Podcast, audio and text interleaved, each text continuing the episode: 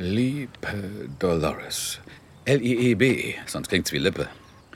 Während ich den Brief an dich schreibe, esse ich Kartoffelchips und so langsam, aber sicher bekomme ich Durst. Ganz schön armselig, Tony. Was wollen Sie ausdrücken? Weiß nicht. Naja, dass sie mir fehlt und Dann so. sagen Sie das. Aber so, wie es noch nie jemand zuvor gesagt hat. Etwa so. Schreiben Sie gleich mit.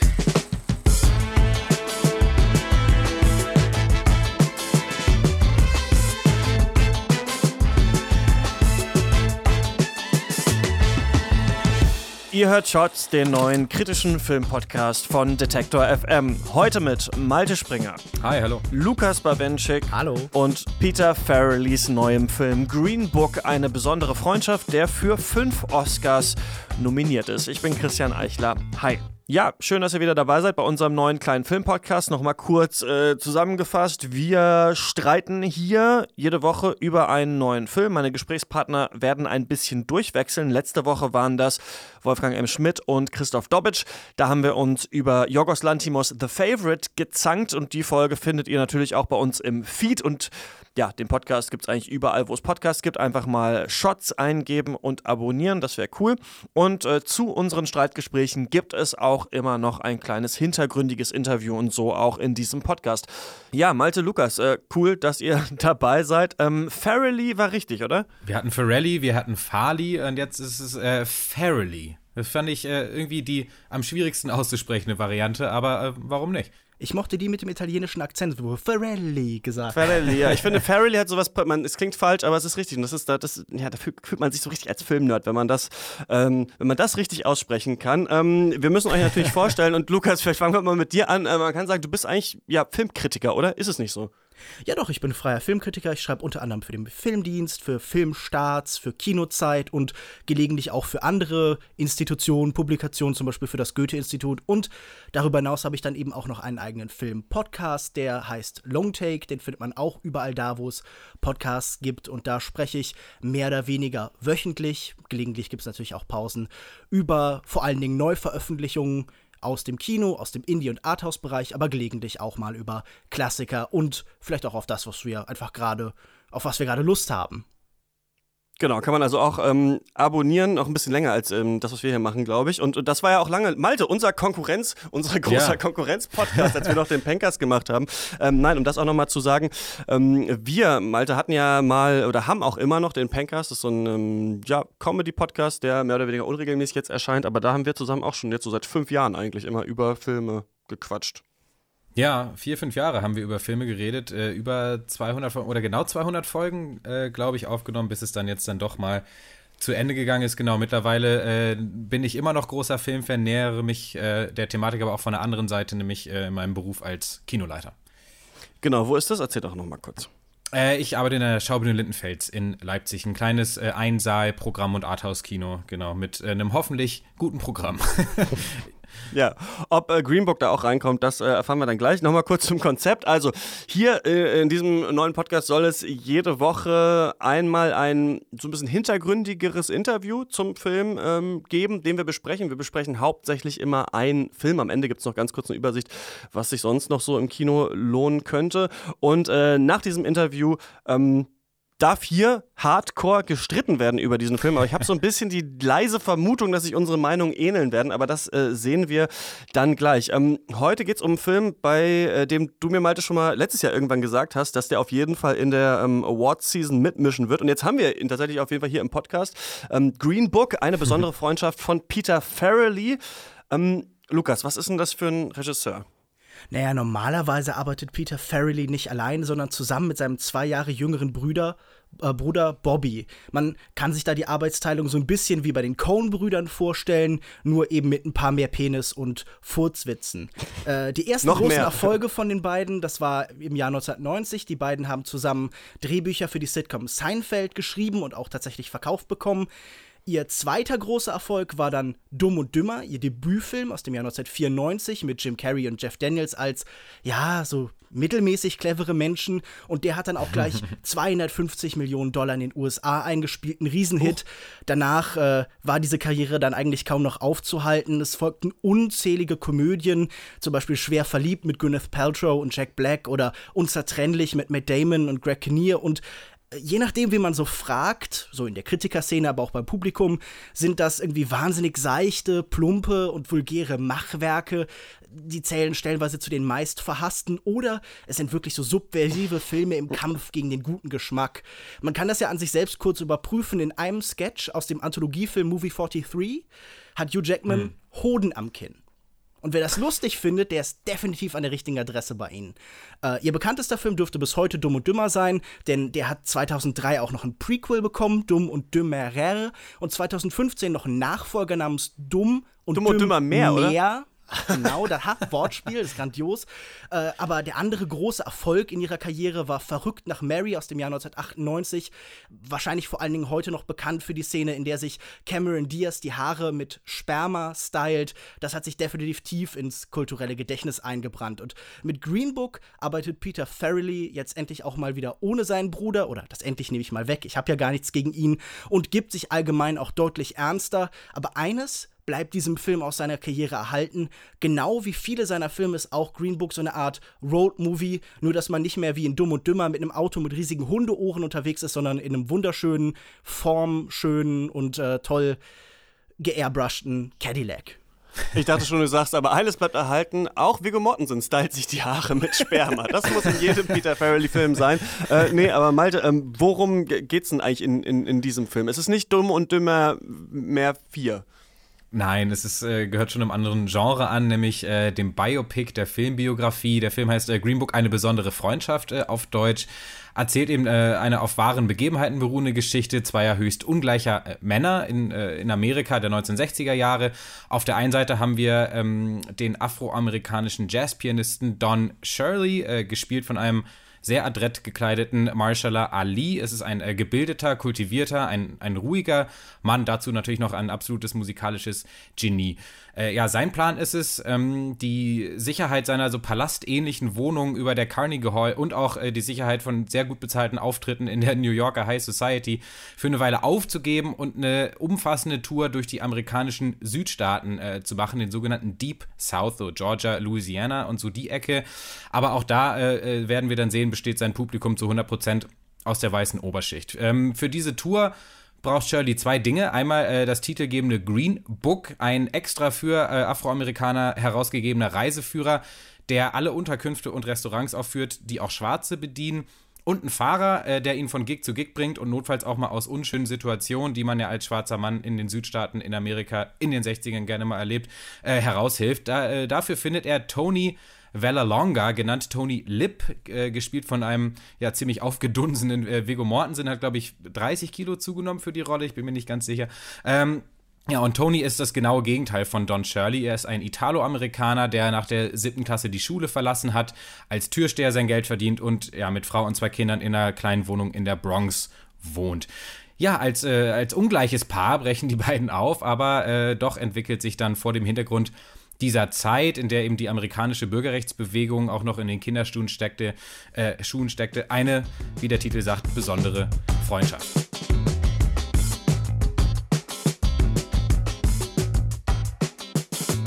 Ja, und jetzt dann auch für fünf Oscars nominiert. Einmal bester Film, dann bester Hauptdarsteller Viggo Mortensen und bester Nebendarsteller Mahershala Ali, bestes Drehbuch und bester Schnitt. Also werden wir dann Ende Februar sehen, ob der ja, welche davon mitnehmen kann oder nicht, ist auf jeden Fall so ein typischer Oscar-Film geworden. Bevor wir über den sprechen, wollen wir uns aber erstmal eine Frage stellen. Und zwar, wie war das eigentlich wirklich mit Jazzmusikern und Rassismus in den 60er Jahren? Wie sind die damit umgegangen? Was gab es da so für Strategien? Und äh, darüber spreche ich mit Wolfram Knauer vom Jazz-Institut Darmstadt denn äh, der kennt sich damit aus und auch mit Don Shirley, denn er hat ihn sogar schon mal live spielen sehen. Hallo, Herr Knauer. Guten Tag. Herr Knauer, Sie haben Don Shirley schon live erlebt. Sie haben auch den Film äh, schon gesehen, was mich freut. Ähm, ganz pauschal gefragt, wie hat Ihnen denn die Darstellung von Shirley in dem Film gefallen?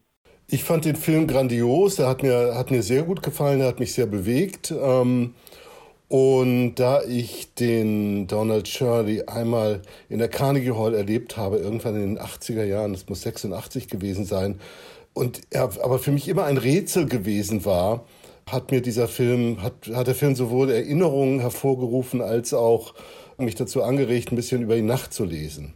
Was kann man denn an sich sagen? Was war denn Don Shirley für ein Typ oder was haben Sie jetzt im, im Nachhinein rausgefunden? Also ich erinnere mich an dieses Konzert in der Carnegie Hall.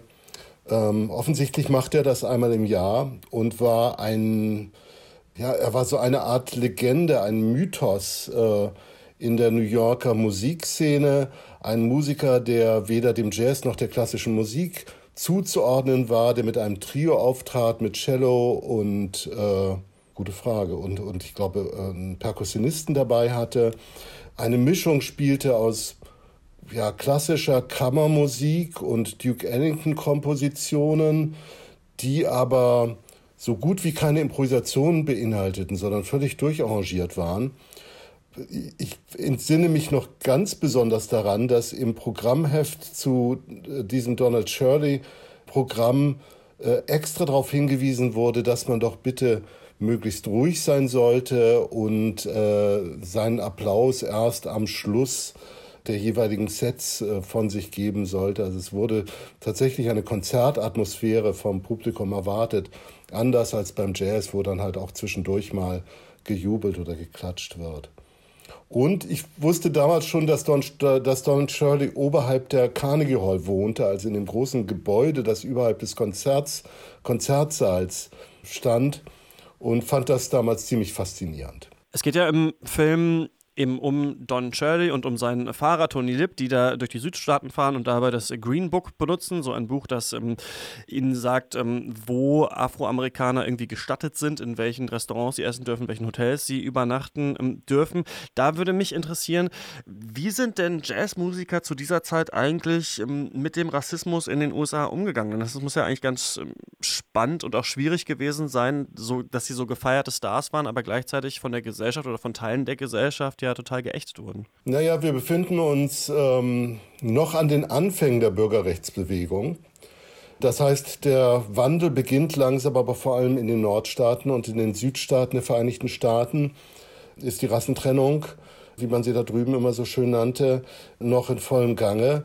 Schwarze Musiker, afroamerikanische Musiker oder überhaupt Afroamerikaner konnten halt nicht in, jedes, in jedem Restaurant speisen, konnten nicht in den Hotels wohnen, wo äh, die weißen Mitbürger wohnten.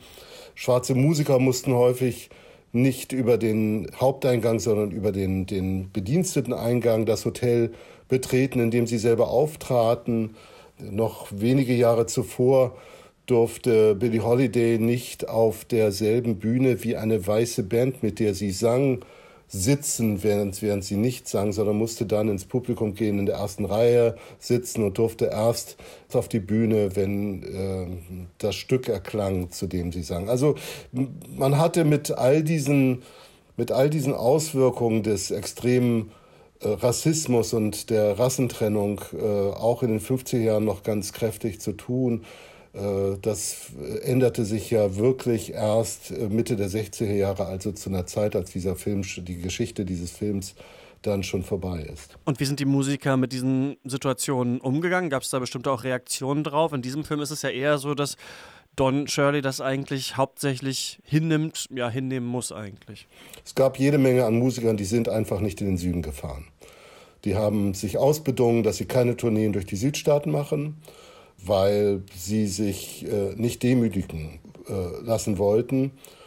Das, ja, das war die einfachste, die einfachste Möglichkeit. Oder man stand darüber oder man hatte, wenn man Glück hatte, vielleicht einen Konzertorganisator wie beispielsweise Norman Granz, den großen Konzertveranstalter, der unter anderem Ella Fitzgerald, aber auch Duke Ellington eine Weile gemanagt hat und in seinen Verträgen grundsätzlich verlangt hat, dass weder das Publikum äh, nach Hautfarbe getrennt saß, noch äh, seine Künstler äh, diskriminiert wurden.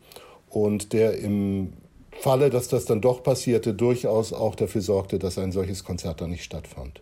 Wurde denn auch problematisiert, dass die, ähm, Plattenbosse, die Menschen, denen die Labels gehört haben, dass die eben hauptsächlich ähm, weiß waren? Gab es auch da diesen Konflikt quasi, dass die Schwarzen dann für die Weißen? Den gab es, ähm, ja, den gab es unterschwellig.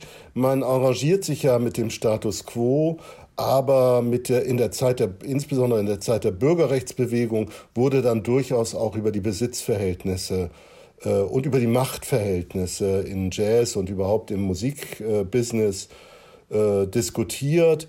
Es gab bereits in den mit, frühen bis mit 50er Jahre erste Independent Labels, äh, die von Musikern selbst ähm, äh, organisiert wurden, weil die Musiker gerne wollten, dass das gesamte, äh, die gesamte Planung ihrer Aufnahmen vom, von der Auswahl des Repertoires bis hin zum Vertrieb äh, in ihren eigenen Händen lag.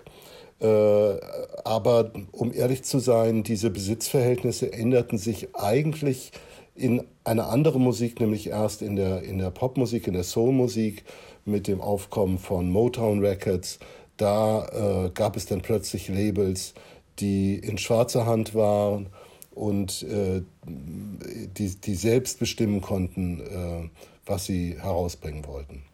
Ein Kritikpunkt am Film, das würde mich noch interessieren, ist, dass ähm, manche Kritiker sagen, dass Don Shirley hier eigentlich nur so eine Art Nebencharakter ist, die dazu dient, dass ein, eine weiße Hauptperson eben so ihren eigenen Rassismus überkommen kann, aber dass Don Shirley eigentlich in diesem Film ähm, blass bleibt und auch einige der Nachfahren von ihm haben gesagt, dass eigentlich Don Shirley eigentlich einen besseren Film verdient hat, also einen, in dem er mehr im Mittelpunkt äh, stehen würde. Finden Sie, da ist was dran oder eher nicht? Denn Sie mochten den Film ja. Ähm, ich gehe ins Kino und schaue mir äh, einen Film als einen Film an. Und wie gesagt, äh, ich finde gerade, wenn wenn, wenn Musiker oder wenn, wenn es Biografien sind, dann schaue ich nicht so sehr darauf, inwiefern das denn stimmig ist.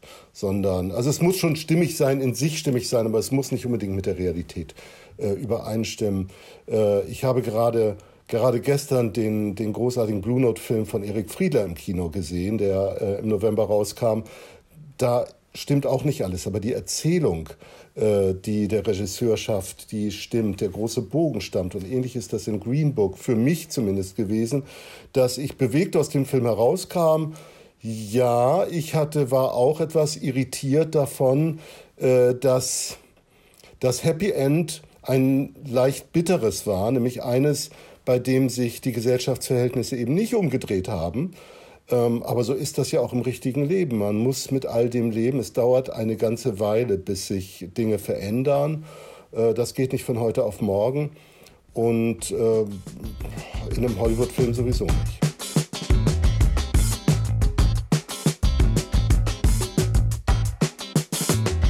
Soweit also zum Hintergrund dieses Films. Wie ist denn äh, der Film, Malte? Puh, ja, es ist ähm, ein absoluter Crowdpleaser. Das habe ich schon damals gemerkt, als ich ihn letztes Jahr auf der Leipziger Filmkunstmesse zum ersten Mal gesehen habe. Den Satz, den ich am öftesten gehört habe, ist, also wenn du einen Film gucken musst, dann Green Book. Also das, äh, der ist super gut angekommen äh, bei, der, bei der Masse, auch bei den Kritikern. Kann man natürlich sehr positiv immer sehen oder auslegen. Der Film trifft halt irgendwie einen gesellschaftlichen Nerv, ist auch gute Unterhaltung, spricht so die ganze Bandbreite an Emotionen an, ähm, liefert auch in den beiden äh, äh, Charakteren natürlich sehr viel Identifikationsfläche, sind beides sehr, sehr liebenswerte, herzensgute Menschen, haben natürlich auch offenkundige Fehler, äh, was sie sehr menschlich macht, klar. Man kann es aber auch umdrehen, wie ich es vielleicht eher machen würde und sagen, das ist ganz, ganz konventionelle Filmkost und ja, man geht mit einem sehr äh, herzerwärmenden Wonnegefühl aus dem Kino, aber das ist eigentlich nicht authentisch, sondern ganz, ganz viel Kalkül. Mhm. Wie siehst du das, Lukas? Na, ich äh, sehe das eigentlich sehr ähnlich. Es gibt da eine Szene, da beschreibt sich Tony Lipp, unsere Hauptfigur, und es ist die Hauptfigur, obwohl wir eigentlich hier zwei Figuren haben, die im mhm. Mittelpunkt stehen sollten. Da beschreibt er sich selbst als Bullshit-Artist, als jemand, der sehr gut darin ist, andere übers Ohr zu hauen, ihnen etwas vorzugaukeln, was tatsächlich nicht stimmt. Und ich würde argumentieren, dass auch dieser Film selbst eigentlich so eine Art Bullshit-Artist ist. Denn er versucht uns die ganze Zeit zu erzählen, es geht hier um mehr als nur um diese Freundschaft, es geht auch noch um Politik in irgendeiner Form. Es geht natürlich um Rassismus, um Identität, aber es geht auch um diese Abwägung von Identität und Klasse. Also genauso wie es um die unterschiedlichen Hautfarben geht, soll es hier auch um den die Trennung, die Grenze zwischen jemandem, der arm und weiß und jemandem, der reich und schwarz ist, gehen. Also hier treffen verschiedene Ideen und Konzepte aufeinander. In der Praxis löst dieser Film das aber nicht ein. Er benutzt es so als so eine Art Pose, um besonders bedeutsam zu wirken, um eben Teil von diesem Hollywood-Prestige-Kino zu werden. Und das ist ja wirklich in Reihenform. Alles hat so eine gewisse Ernsthaftigkeit. Nicht so, dass es jetzt irgendwie erdrückend und schwer wäre, wie in irgendwelchen ungarischen, äh, in irgendwelchen ungarischen Arthouse-Filmen, sondern so, dass man immer noch denkt, ach, das ist irgendwie alles nett. Ungarisch heißt es, glaube ich, richtig. Das war schon richtig. ja, dann sage ich das ab jetzt immer so. Vielen Dank. Nein, auf jeden Fall, äh, es wird nicht so extrem schwer aufgebaut. Man soll das ja auch irgendwie genießen und vor allen Dingen halt konsumieren können. Aber es ist schon der Anstrich da, dass es alles irgendwie bedeutsam und aufgeladen mit Pathos und Bedeutung und ja, das ist aber für mich alles nur eine relativ dünne Schicht. Ich muss sagen, das, was da im Kern steht, diese Zweierbeziehung, das funktioniert an manchen Stellen eigentlich ganz gut, auch durch die Darstellleistung. Alles, was da außenrum passiert, alles, was eben so als Überbau aufgesetzt wird, fand ich wahnsinnig, naja, tatsächlich aufgesetzt, plakativ, aufdringlich, anstrengend und nervig. Ja, ich finde, es ist aber doch ein Film, der einen Oscar verdient hätte. Also vielleicht den Oscar von 1992. Denn ähm, so wie damals, würde ich sagen, wird hier auch in diesem Film auch Kino gemacht. Und ich habe auch tatsächlich auch diese Trennung im Kopf, so ein bisschen, ja, so als Unterhaltungskino, wenn man irgendwie die Charaktere und die Schauspieler mag, dann funktioniert das gut. Aber sobald man ein bisschen mehr drüber nachdenkt, was hier eigentlich vielleicht vermittelt werden soll, dann äh, fällt man ein bisschen auf die Schnauze. Und da muss man eigentlich drüber nachdenken, denn der Film heißt ja Green Book. Also man kann, ich finde, der Film kommt nicht drum rum zu sagen, ja, aber eigentlich geht es ja wirklich nur um diese beiden Charaktere und eigentlich wollen wir ja so richtig gar nichts über Rassismus sagen, dann kann man eigentlich diesen Film nicht nach diesem Buch benennen, was eben genau ja ähm, im Schwarzen eigentlich gezeigt hat, hat wo, wo sie hinfahren können übrigens und wo sie übernachten können. Übrigens nicht nur in den Südstaaten, wie der Film das suggeriert. Also ich glaube, dass dieses Green Book ist ursprünglich in New York entstanden und hatte hm. hauptsächlich Adressen von da. Im Film wirkt es so, als ähm, weil da noch die Jim Crow Laws ähm, galten, dass dieses Green Book eigentlich nur für die Südstaaten wichtig ist. Und sobald man so über diesen Rassismus-Äquator kommt, dann ist wieder alles in Ordnung. So war es wohl äh, tatsächlich auch nicht. Aber ich muss trotzdem auch noch mal einmal irgendwie sagen, obwohl ich diese Art der Filmkritik nicht mag, wenn man immer so, ja, die Schauspieler und waren ja eigentlich gut und so, aber doch, die retten schon viele sehr bescheuerte Szenen. Also in der Szene, in der Mahershala Alis Charakter Don Shirley sagt, dass er noch niemals Fried Chicken gegessen hat, so die echt so wirklich ja. cringy ist, finde ich so geht's gerade noch so, weil die beiden echt äh, witzig sind und ich liebe die beiden auch, muss ich sagen. Also Marshala Ali, ne, habe ich in Moonlight und House of Cards äh, geliebt, schaue jetzt auch mit Freude die dritte Staffel True Detective. Aber Viggo Mortensen, gut, das muss ich kurz sagen, ich liebe den alleine, weil er nicht bei den Hobbit-Filmen mitgemacht hat, weil er ja gesagt hat, Aragorn hat in dem Buch nicht mitgespielt, also kam im Buch nicht vor, also spiele ich nicht mit. Deswegen mhm. liebe ich den eh. Aber ich finde auch hier eine tolle Verwandlung irgendwie, äh, overacted, aber ist mir so ein bisschen egal. Und ich mag auch dieses so, warmherzige, langsam gespielte Drehbuch.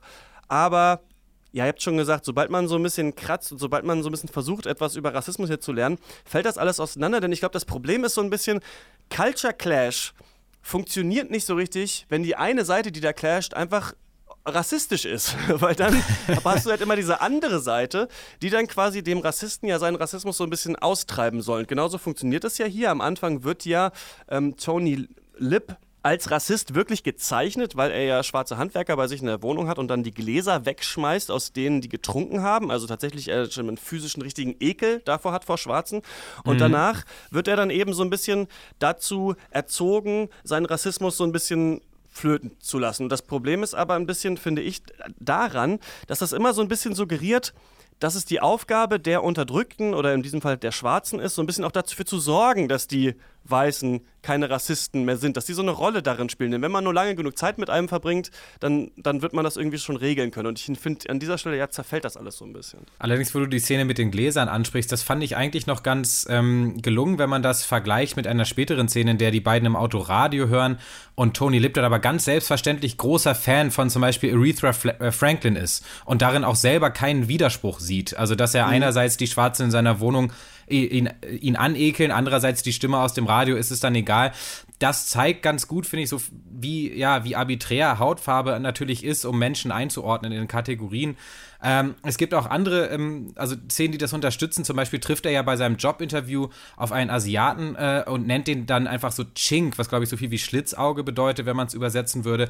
Aber später sein, sein Stammbarkeeper, der auch asiatische Abstammung ist, mit dem redet er ganz normal. Also insofern äh, weiß ich nicht, ob ähm, Tony Lip Lip hier als, sage ich mal, Feindbild, Antagonist, Vorzeigerassist irgendwie durchgeht, sondern eher nur, dass auch eine Facette seiner, äh, einfach seiner, ja, nicht vorhandenen Bildung irgendwie ist. Aber da spricht man schon dann auch so ein bisschen das Problem an, denn es, ja, es ist einfach die bedauerns, bedauernswertendste Eigenschaft des Feelgood-Genres, finde ich, und auch der Hauptgrund, warum ich damit ein, einfach selten viel anfangen kann, damit sich alle gut fühlen am Ende, und das will ja der Film erreichen, dürfen eben die Probleme nicht zu groß gemacht werden. Denn wer mag schon Probleme? Ist doch viel schöner, wenn alles gut ist. Und da rutscht man dann schnell finde ich, in so ein Aussagenfeld rein, so ja, Rassismus, Xenophobie, Homophobie, vielleicht auch äh, teilweise intellektuellen Shaming, wie es ja gerade in den USA auch wieder en vogue wird. Das ist ja alles gar nicht so schlimm. Im Kern sind wir ja alle nett.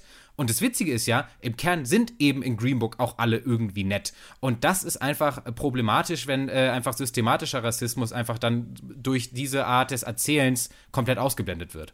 Ja, das liegt natürlich auch einfach daran, dass man sich so sehr auf diese Figuren konzentriert. In dem Moment, in dem man alles persönlich macht und gar keinen Raum mehr für wirklich so eine systemische Ebene lässt, ja, da ist einfach der Blick zu eng gefasst, um diesem Thema, um diesem Problemfeld irgendwie gerecht zu werden. Und ich glaube, das drückt sich dann auch sehr oft tatsächlich im Drehbuch aus, dass immer wieder so, ja, diese Differenzen forciert. Also zum Beispiel diese Fried Chicken Szene oder diese Radioszene, wo es dann noch um Chubby Checker und so weiter, auf jeden Fall um schwarze populäre Künstler Künstler geht, die sind halt unheimlich plakativ, die sollen genau eine Eigenschaft, eine ja einen Mangel oder eine Fähigkeit dieser Menschen demonstrieren und die haben mit den Figuren selbst, wie wir sie gezeichnet sehen, sehr wenig zu tun. Immer wieder kommt das Drehbuch und sagt, okay, jetzt habt ihr aber auch genug, einfach nur miteinander interagiert, jetzt kommt mal wieder so ein bisschen Drama, jetzt wird mal wieder Don Shirley irgendwo in der Bar verprügelt, jetzt gibt es mal wieder so einen Moment, in dem das Ganze auf die Probe gestellt wird. Man hat das Gefühl, das sind eigentlich unnötige Einschübe, die diesem natürlichen Fluss des Austauschs, des gegenseitigen Kennenlernens, das ja irgendwie dann doch ganz solide gespielt und eben umgesetzt ist, immer wieder im Weg. Also das fand ich wahnsinnig aufdringlich, dass dieser Film dann immer wieder sagt, okay, jetzt kommt der Moment, wo es was zu lernen gibt. Als würde man zwischendurch den Figuren, die einfach von A nach B fahren,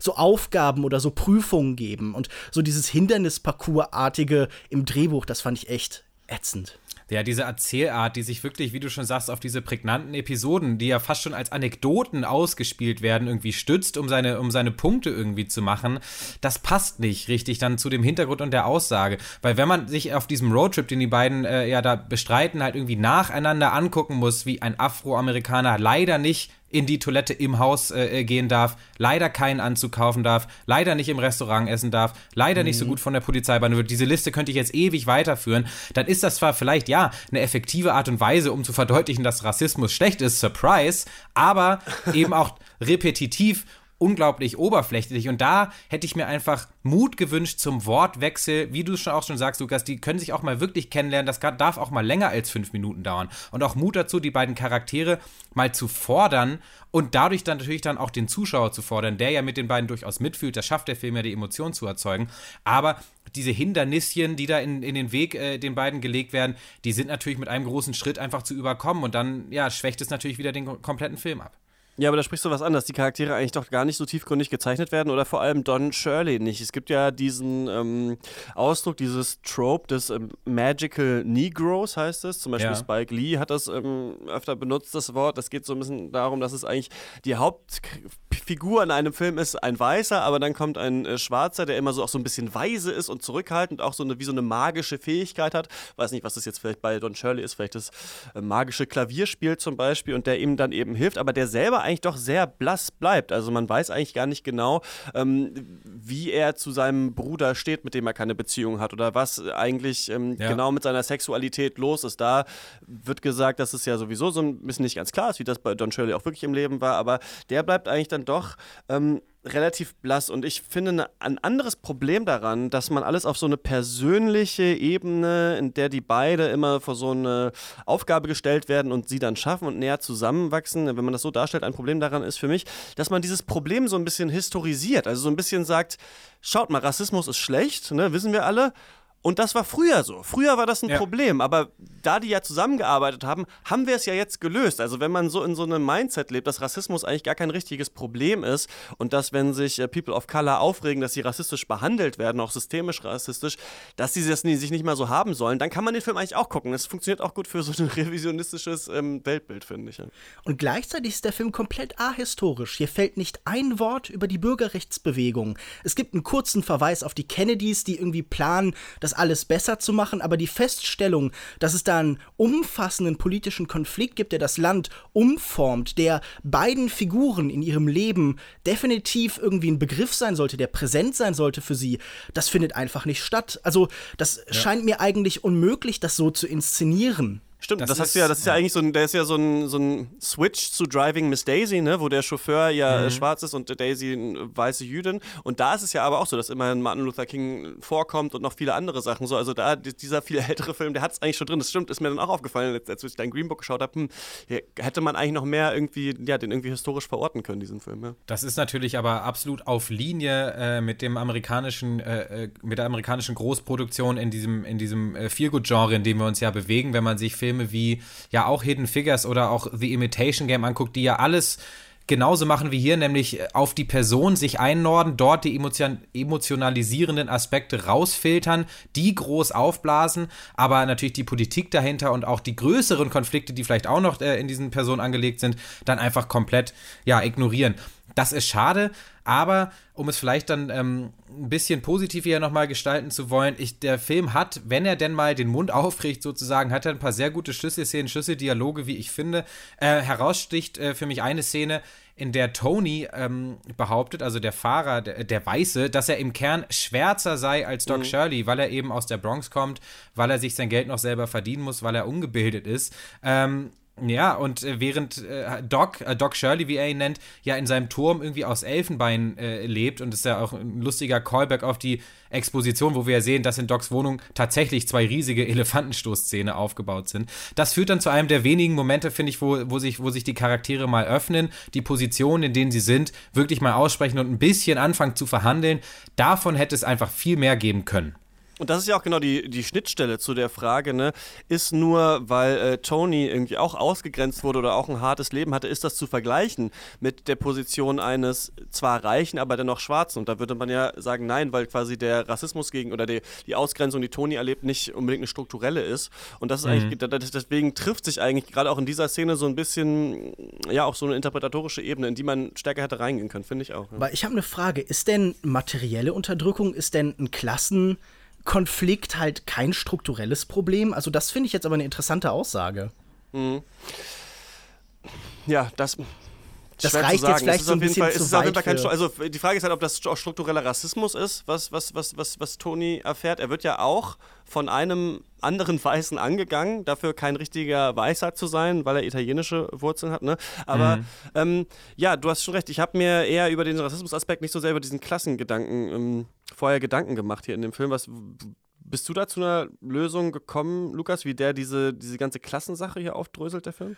Na gut, der blickt auch auf diese Milieuunterschiede, auf diese Klassentrennung mit einem großen, ja, mit so einem Radiergummi, der alles so ein bisschen verwischt und romantisiert. Rassismus ist schlecht, das haben wir schon gelernt. Und arme Menschen sind voller Weisheit, die sind auf so eine wunderbar niedliche Weise edel und gut. Und das mag sich manchmal hinter so einem ruppigen Äußeren verstecken, aber da lernt man, so böse, da sind dann auch die Armen da unten eigentlich nicht. Äh, wieder passt halt die Botschaft des Ganzen auf, ja, so eine Postkarte maximal, wahrscheinlich auch eher irgendwie ein halb durchgebrochener Bierdeckel. Aber ich würde gerne noch auf eine Sache eingehen. Hier ist noch so ein kleines Feindbild eingebaut. Denn natürlich äh, ist das ein Intellektueller, ist das jemand, der Teil der oberen Schicht ist, dieser Don Shirley, jemand, der ein besonderes Verständnis für Musik hat und der durch seine Homosexualität ja auch noch mal so ein bisschen außen vor ist. Das ist eine Eigenschaft, die ihn auch von anderen trennt und äh, die wird hier auch immer wieder angesprochen, aber vor allen Dingen auch so seine Haltung als Intellektueller, über die macht sich ja Tony eigentlich durchgängig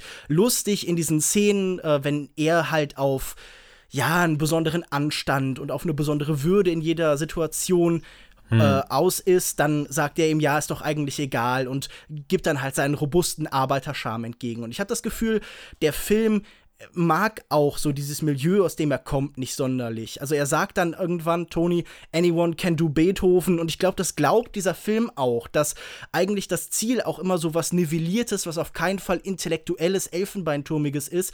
Es ist ein Film, der ja auch in seiner Form unheimlich gefällig und austauschbar und glatt ist. Und ich glaube, das sieht man auch daran, dass seine Figuren irgendwie so den, den Middlebrow bevorzugen. Also eher Liberace als Beethoven und Brahms oder so. Zeigt ja auch, finde ich, ein bisschen die musikalische Untermalung, die wirklich ja. so Klischee-Oscar-Film aus der Dallmayr Prodomo-Werbung irgendwie ist, ja. dafür, dass da hier ein begnadeter Pianist eigentlich porträtiert werden soll. Klatscht dir da manchmal echt so der Soundtrack irgendwie, weiß ich nicht, alles wieder, ähm, alles, was da irgendwie an Geistreichen vielleicht gesagt wurde, wieder aus dem Kopf raus. Ähm, ich würde hier mal die, unsere Diskussion äh, beenden wollen. Letzte Frage an euch wäre ähm, von mir, muss man diesen Film gesehen haben? Ähm, nein, also ich war persönlich nicht begeistert, wie vielleicht in dem Gespräch rausgekommen ist von Green Book. Ich möchte aber auch nicht so weit gehen, äh, gehen, ihm jetzt komplett seine guten Intentionen abzusprechen. Die hatte er irgendwo, glaube ich, schon. Wie viel Verharmlosung, wie, wie viel Vereinfachung man äh, vertragen kann, das muss, glaube ich, jeder persönlich entscheiden. Nur es wäre absolut fatal, äh, den Film komplett unkritisch äh, äh, zu verfolgen und sich dann so, dann so, ja, sich selber auf die Schulter klopfend den Film zu verlassen, weil man ja eben diese lästigen Problemchen wie Rassismus irgendwie dann jetzt ja sowieso längst hinter sich gelassen hat. Also, wenn man äh, mit, dem, mit dem kritischen Auge hier diesen Film betrachtet, kann man trotzdem die Unterhaltung genießen. Das würde ich einfach mal so äh, als Fazit festhalten. Lukas das Gegenteil von gut ist gut gemeint. Dieser Film ist unheimlich gut gemeint, aber leider eben einfach nicht gut. Man hat hier so verschiedene Filme der letzten Jahre ein bisschen zusammengetackert, den extrem mittelmäßigen La La Land mit dem Jazz, den extrem mittelmäßigen Three Billboards Outside Ebbing, Missouri. Und wow, jetzt geht's aber los. Ja, ja, ich wollte noch, den, den Diss wollte ich mir eigentlich nicht nehmen lassen. Scheußlicher Film, jetzt am Ende können wir zum Glück auch nicht mehr drüber diskutieren. Und äh, Clever. auf jeden Fall, der reiht sich eigentlich nahtlos in beliebige Oscar-Filme ein. In fünf Jahren hat jeder Mensch diesen Film vergessen und zwar zu Recht. Würde ich auch sagen. Und ähm, ich, ja, Shape of Water ist noch so ein Film, an den ich denken musste, bei so der Message, äh, der Message, die Green Book so ein bisschen aussendet. Ja, wenn alle irgendwie so zusammenhalten und das persönlich klären, dann, dann wird es schon. Also von mir auch eigentlich keine Empfehlung, sich diesen Film ähm, anzuschauen. Ihr könnt uns aber gerne eure Meinung dazu schreiben. Kontakt at detektor.fm ist da die Adresse. Außerdem diese Woche noch im Kino äh, The Mule von und mit Clint Eastwood, in dem er einen äh, über 80-jährigen Veteranen aus dem Zweiten Weltkrieg spielt, der für ein mexikanisches Kartell Drogen schmuggelt. Lukas, du hast vorher gesagt, Clint Eastwood ähm, hat viele Dreier im Film oder ein oder so? Ja, ich glaube, Clint Eastwood ist jetzt in der Spätphase seiner Karriere. Er macht merkwürdige Experimente, wie zuletzt der 1517 to Paris, mhm. in dem er die tatsächlichen Darsteller in seinen Film eingesetzt hat. Und hier haben wir auch wohl wieder einen Film über, naja, irgendwie Sein tatsächliches Sexleben. Über einen merkwürdigen Realismus. Und vielleicht ist das ja einfach äh, dokumentarisch das aufgezeichnet, was Clint Eastwood so in seiner Freizeit macht. Außerdem noch ab morgen auf Netflix Dan Gilroys neuer Film, Die Kunst des toten Mannes heißt der auf Deutsch, auf Englisch hat er den schöneren schöneren, schnittigeren Titel Velvet Buzzsaw. Wir hatten noch keine Gelegenheit, diesen Film zu sehen. Das ist der neue Film von Dan Gilroy, der auch den fantastischen Nightcrawler gemacht hat. Und so wie auch in Nightcrawler spielt auch hier Jake Gyllenhaal wieder die Hauptrolle. Es geht um einen Kunsthändler und um sehr seltsame Sachen, die mit seinen Kunstwerken passieren.